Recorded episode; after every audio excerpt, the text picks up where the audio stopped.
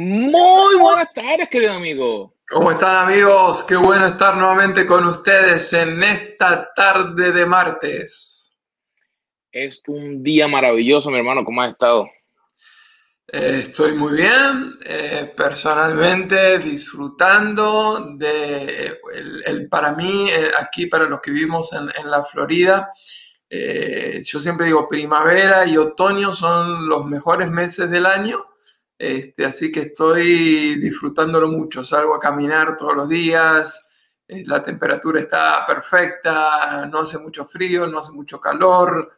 Eh, todo eso disfrutándolo mucho, pero también disfrutando todas las otras cosas que estamos haciendo en este tiempo, sirviendo al Señor, preparando materiales, eh, preparando mi disertación final de mis estudios. Este es un tiempo súper intenso, pero doy gracias a Dios que puedo hacer tantas cosas y el problema mío, Carlos, vos me conoces bien, es que a mí me gusta todo lo que hago y por eso que quisiera hacer más cosas todavía. No, definitivamente que en estos días es súper intenso porque conociéndote me imagino todo lo que estás haciendo y el café se me acabó. Qué barbaridad. café. Y estoy demasiado lejos para llevarte parte del mío. Eh, realmente, queridos amigos, es un día maravilloso y cada vez que Carlos y yo nos sentamos a pensar qué tema, qué podemos eh, compartir con cada uno de ustedes, es realmente un placer eh, pensar, porque número uno nos pone a nosotros a que pensemos qué áreas nosotros todavía tenemos que seguir creciendo, buscando, aprendiendo, pero áreas en las cuales eh, son sumamente importantes. Y si esta es la primera vez que te conectas, bienvenido. Está invitado todos los eh, martes a las 3 horas del este. Así que dale eh, me gusta si está en inglés, like, suscríbete en cualquiera de nuestros canales pero todo este año llevamos leyendo la Biblia en un año. Eh, eso ha sido un desafío este, muy grande para aquellos que no lo han hecho anteriormente. Eh, siempre la gente me conecta y me, manda mensajitos, estoy atrasado. Hay, hay, gente que está adelantadísima. Quiero felicitarlo a mi buen amigo Miguel de Argentina. Él está súper adelantado. Está más, más de dos libros de la Biblia adelantado. ¡Wow! aplauso para Miguel. Espérate, déjame, yo no tenía aquí algo. No tenía un. No, pensé que tenía aquí algo para poder mandarle un, como si fuera un, un, dibujito de saludo o cosas así. Ah, no, sí, mira, míralo aquí. A ver, a ver. Ah. Ahí está el confeti. ¡Wow! Para Miguel, para ti. Para Miguel, qué bueno. Y mi suegra también, ella generalmente está adelantada porque eh, ella eh, generalmente lo lee y lo estudia, lo, lo escucha a la misma vez, así que hay días que en vez de tres capítulos eh, se escucha cinco, así que felicitaciones para ella también. Así que nos alegramos por toda la gente y es un placer poder leer la Biblia en un grupo así y juntos. Y si no has empezado, pues comienza. Puedes ir a nuestra página en Café con los Carlos y allí puedes encontrar información de cómo comenzar a leer la Biblia en un año. No es imposible, pero es el placer de ir por el proceso de poder estudiar y leer la Biblia como una prioridad en tu vida. Eh, Así es. Y para aquellos que están más o menos al día, estamos aproximadamente en el libro de Segunda Samuel, en los capítulos 17 al 19, y son unos capítulos interesantísimos. Este, hay una matadera y la sangre que corre por todos lados, porque hay básicamente una guerra dividida entre tres. Eh, es la guerra entre familiares. Ahí tenemos la historia de David que aparentemente no había podido ser un buen padre para sus muchos hijos, así que uno de sus hijos, Absalón, le tiende una trampa, se subleva, se está ganando el corazón del pueblo. Así que esa es la primera guerra, padre versus hijo. Pero también hay una guerra militar. Tenemos el general Amasa que está a cargo del ejército de Absalón versus eh, Joás que está a cargo del ejército de David, juntamente con dos eh, grandes ayudantes que él tiene que es el Abisaí, hijo de Salvia, y Itaí el Geteo. Y además de la guerra entre familiares y entre guerreros militares, tenemos también la guerra entre sabios. Hay dos sabios que eran los consejeros originales de David, Aitofel y Usaí. Este, Aitofel se toma venganza de David por lo que él le hizo a Betsabé, su nieta, que eso viene un poquito más adelante, pero ahí, ahí ya se empieza a notar lo que, lo que está pasando. La cuestión es que eh, hay una guerra entre estos dos sabios. ¿Quién, eh, ¿A quién de los dos le va a hacer caso? Absalón. Absalón, por la mano de Dios, al fin de cuentas le cree, cree que el consejo de Usaí era el consejo sabio, cuando en realidad es Carlos, no sé si me escuchas, Carlos. Sí, pero sí, en lo que se vuelve a conectar, no soy yo o si es él. Está ahí, mi hermano. Yo estoy acá, yo estoy perfectamente acá. Lo que me parece es que tu, conexión hoy de internet está un poquitito más lenta, me parece. La, imagen se te ve un poquito borrosa. La cuestión es que les estaba contando que estaba la guerra entre familiares Absalón y David, entre militares, los dos generales Amasa y Joab, y entre los sabios, Usaí y Aitofel. Pero no me creas a mí, ve, léelo y ahí te vas a encontrar con estas historias magistrales. Y realmente el, el poder estudiar la Biblia y ir por el proceso no es solamente para los eruditos, sino es cómo todo esto lo podemos aplicar a nuestra vida en el día a día. Y esas historias muchas veces cuando nos vemos en ellas, cómo aprender de ellas, nos ayuda a poder entonces saber dónde y cuándo Dios quiere hacer cambios en nuestra vida.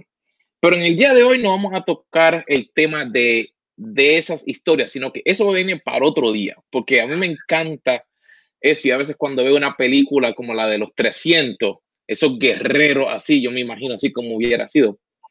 Pero Carlos, el tema del día de hoy, ¿cuál es el tema de hoy? Bueno, eh, todos tenemos momentos en la vida en que las cosas no están marchando como nosotros eh, quisiéramos. Y cuando eso empieza a suceder es como que nuestra vida se nos empieza a caer, a tambalear. Y hay un autor muy famoso que se llama Spencer Johnson, que escribió una super fábula. Y en la fábula, eh, en esa fábula, está hablando de dos ratoncitos que están andando, dando vueltas por todos lados, buscando eh, eso que les produce satisfacción y felicidad. El libro se titula un bestseller increíble, se eh, vendido millones y millones y millones y millones de copias de un montón de idiomas. Es quién se llevó, quién se ha robado mi queso. Eh, la verdad es que en cierta manera esa fábula nos aplica a todos nosotros porque para muchos seres humanos el queso, eso que les produce satisfacción, felicidad, es el dinero. Así que el tema del dinero es el tema de hoy y nos estamos preguntando quién se lo llevó. Así que tengo una, una prueba para vos, Carlos. Te voy a hacer un múltiple, multiple choice, una, una prueba de elección múltiple. ¿Quién te parece que se está robando el dinero? Opción número uno, la inflación. Opción número dos, la corrupción de los sistemas este, financieros mundiales. Opción número tres, la depresión o desaceleración económica. Opción número cuatro, nuestra mala administración. Y opción número cinco, todas las primeras cuatro. ¿Qué te parece? Ay, yo creo que faltó una. ¿Cuál más? Ah, mi pastor diría la suegra. Ay, ay, ay. No, no, en, mi caso por lo menos todo lo contrario. Eh, yo estoy muy orgulloso de eh, mi suegra, así que eh, en mi caso descarta esa opción. La, la verdad es que todos tenemos alguna razón por la cual el dinero está escaseando, por la cual el dinero no nos rinde.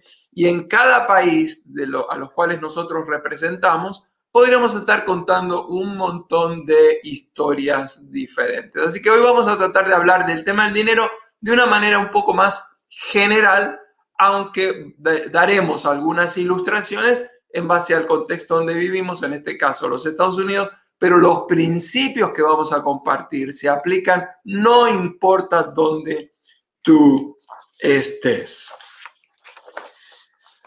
Así que. Y es interesante porque el tema del dinero e, es lo que muchas veces eh, desde pequeño eh, uno no aprende mucho, sino que un niño pequeño lo primero que hace es dame, pide. Y no, no entiende cuánto algo cuesta. Y si no se le empieza a enseñar correctamente, comienza luego a tener problemas. Tienes, tienes una gran razón. Eh, eh, es uno de esos temas donde nunca hay suficiente educación. Este, y podríamos dar un montón de ejemplos, pero vamos a avanzar un poquitito. Eh, queríamos compartir que en los Estados Unidos se hizo una encuesta con gente que tenía eh, valores morales, que tenía una formación eh, sólida religiosa. Y en esa encuesta se llegó a la conclusión de que aún esa gente que tenía valores morales, preparación religiosa, sin embargo, más del 40% estaban gastando más dinero del que estaban ganando. Y todos nosotros sabemos que si un mes, dos meses, tres meses gastamos más de lo que gana, obviamente terminamos en un terrible pozo financiero. Eh, esa misma encuesta dio como resultado que el más del 20% eh, estaban al borde del divorcio. De ese grupo, eh, en realidad hay otras estadísticas en cuanto al tema del divorcio y el dinero. ¿Tú tienes alguna por ahí, Carlos, que hable del tema de algún dato estadístico sobre el tema del dinero y el divorcio? Sí, e, es, es tan interesante el ver eh, estos estudios que dejan ver que casi hasta un 50% de los matrimonios terminan por un problema relacionado con dinero. Mm. No porque hubo otra cosa, sino que por el dinero. Mm. Que es algo tan, tan raro, porque por lo regular no se identifica que hasta un 90% han tenido problemas específicamente cuando eran separados o sea, significando de que no era algo dentro, sino que ellos mismos ya su conducta, la forma de cómo manejaban lo que Dios le proveía, no lo estaban haciendo de una manera correcta. Bueno, hablando de estadísticas, eh, más del 100% de las personas están insatisfechas con, situación, con su situación financiera actual. Y ahí habría que poner una cara bien grande y una sonrisa. Eh, en realidad, esa estadística no existe en ningún lado, es una estadística personal que yo inventé. Eh, el primer error de ese, de ese dato es que no podemos hablar de más del 100%, o sea, el 100% sería lo máximo. Pero, aunque es a tono de broma, mmm, si no será más del 100%, quizás 98% de la gente está insatisfecha con su situación financiera. Me hace acordar lo que dijo un día Rockefeller. En una entrevista a Rockefeller le preguntaron, ¿y eh, usted está satisfecho con lo que usted tiene? Y la respuesta fue, por supuesto que no.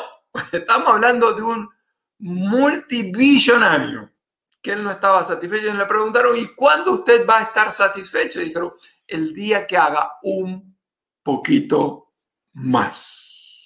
La, insatisfacción perenne, perpetua, había que hacer un poquitito más. La verdad es que todas estas cosas de las que estamos hablando hoy, todas las, situaciones eh, de las crisis financieras, la insatisfacción, la Biblia habla de una palabra que es el contentamiento. La falta de satisfacción financiera, la crisis que tenemos financiera, es un reflejo externo, es un síntoma externo de una realidad interna. Así que no tenemos que andar buscando tanto las causas por afuera, sino que tenemos que mirar cómo está nuestro corazón. Y, una de las cosas que, a veces eh, escuchamos eh, es como que la persona cristiana no debería estar mirando el dinero, pero es la idea de que no han aprendido realmente a manejar lo que Dios les ha dado.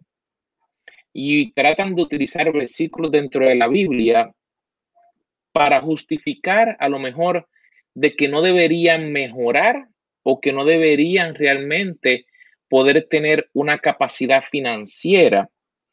Pero si realmente vemos durante el tiempo los ejemplos, el tema del dinero, uno de los temas que Jesús tocó muchas veces y la educación era hacer lo correcto. Me acuerdo que cuando estábamos hablando de esto, eh, le preguntaron, mira, eh, tenemos que pagar los, los taxes, los impuestos que le toca.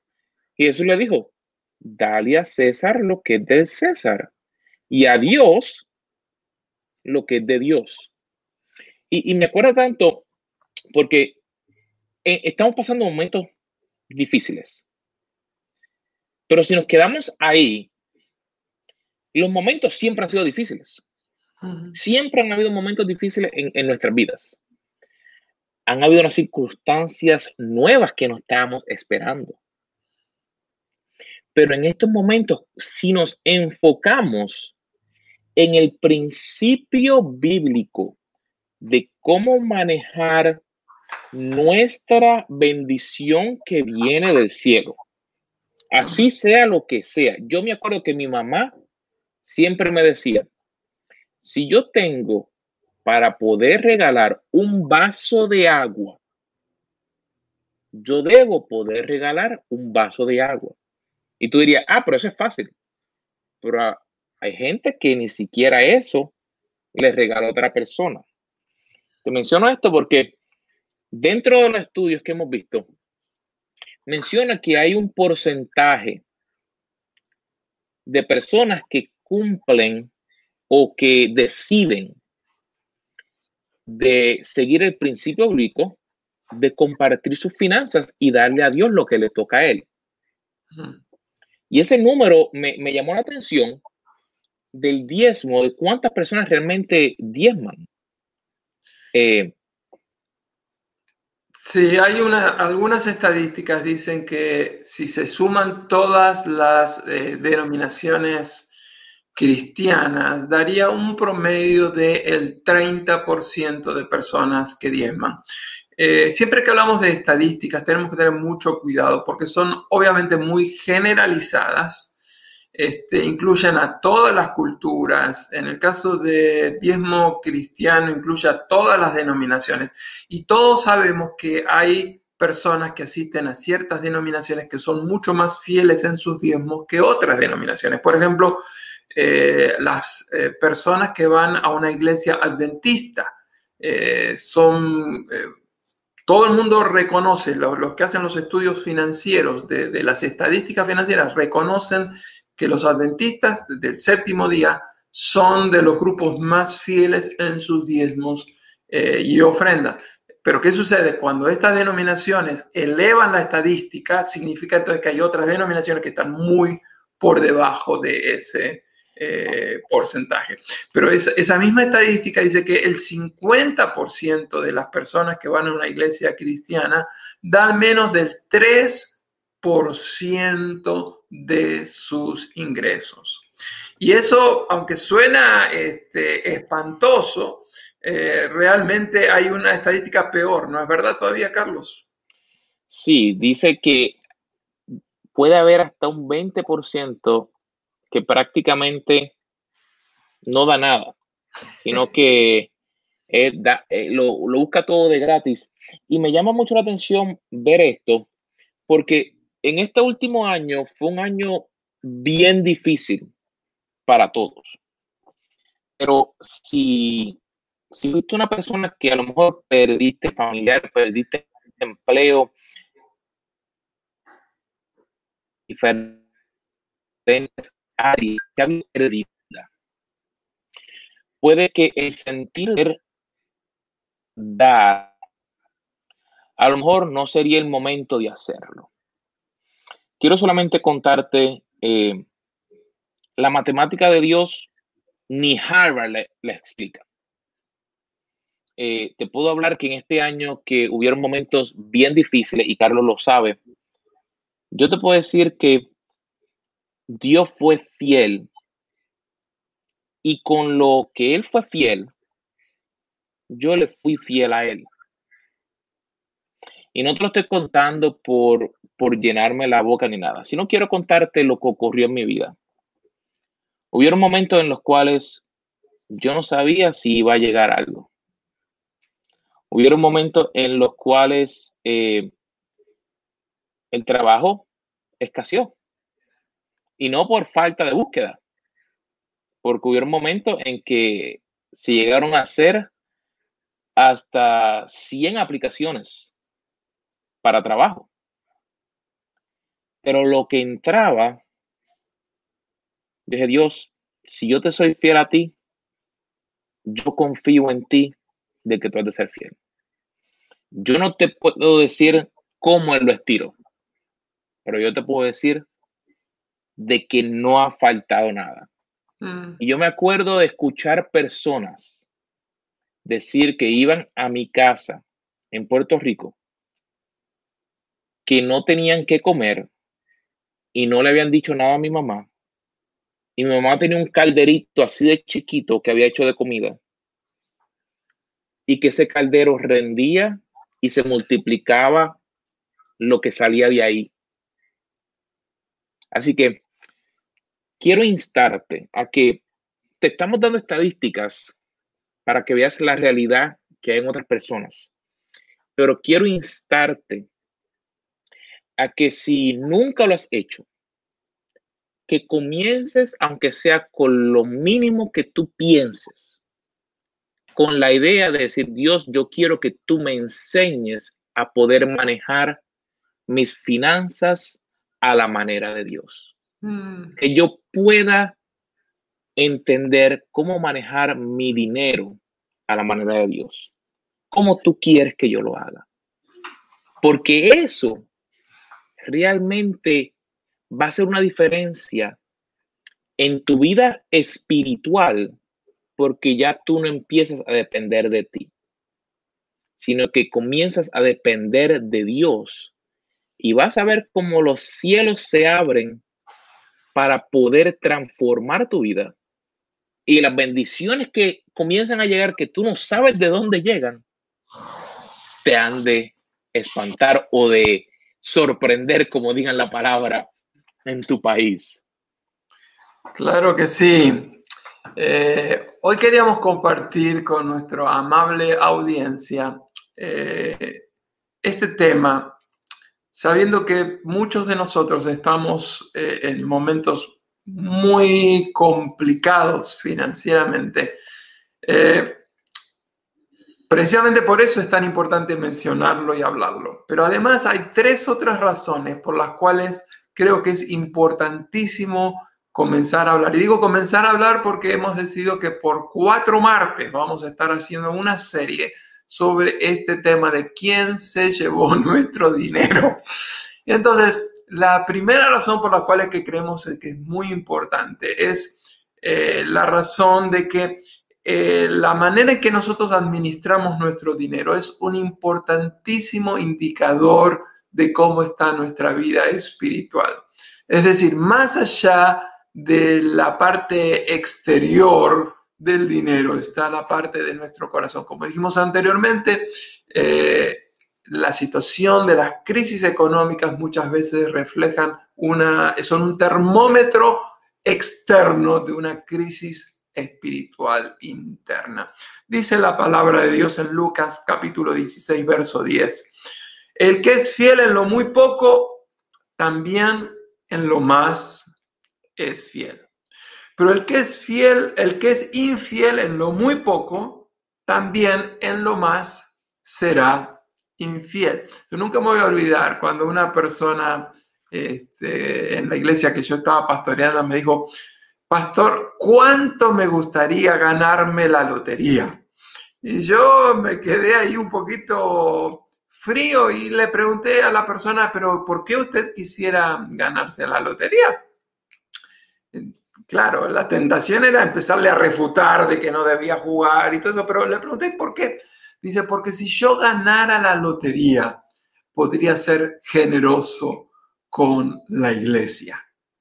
Y ahí enseguida me, vino a la mente lo que dice la palabra del Señor. La palabra del Señor dice que la fidelidad no se, no se eh, mide cuando tenemos mucho, sino que la fidelidad se mide en lo que tenemos ahora. Si tú no eres fiel en lo poco, aunque tú recibas una gran herencia, no serás fiel cuando la recibas.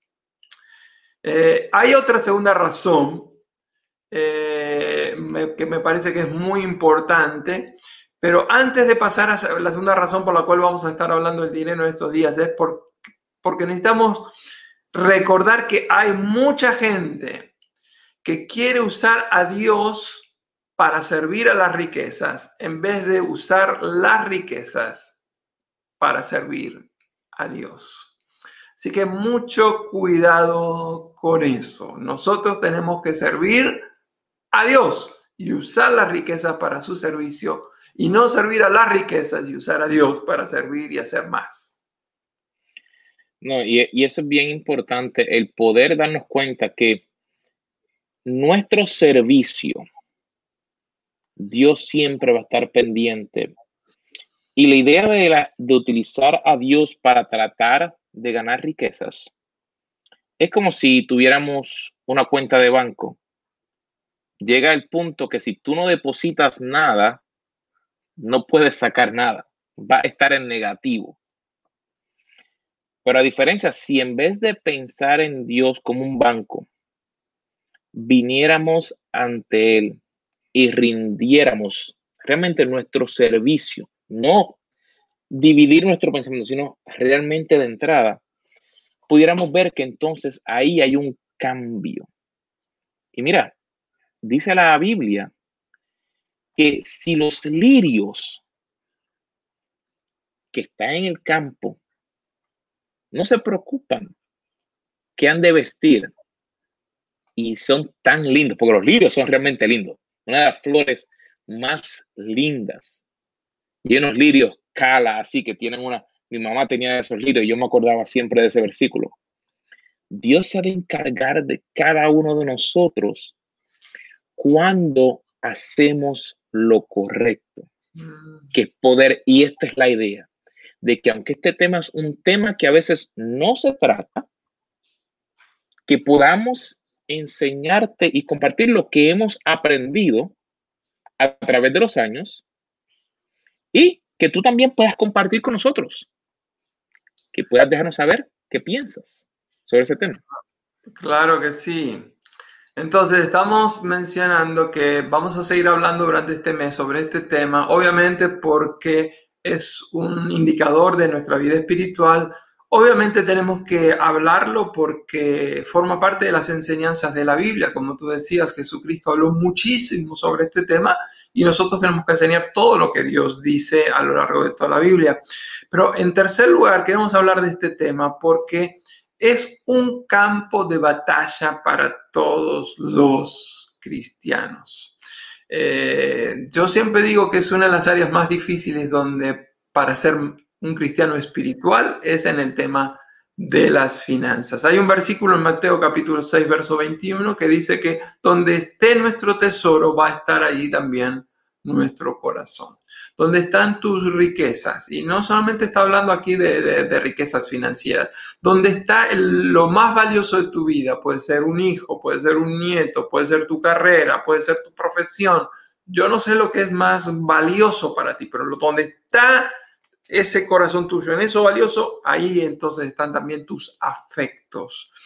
Así que eh, vamos a seguir hablando sobre este tema. Les invito a que nos sigan escuchando los próximos programas, inviten a otros porque hay algunas lecciones que no se las van a querer eh, perder.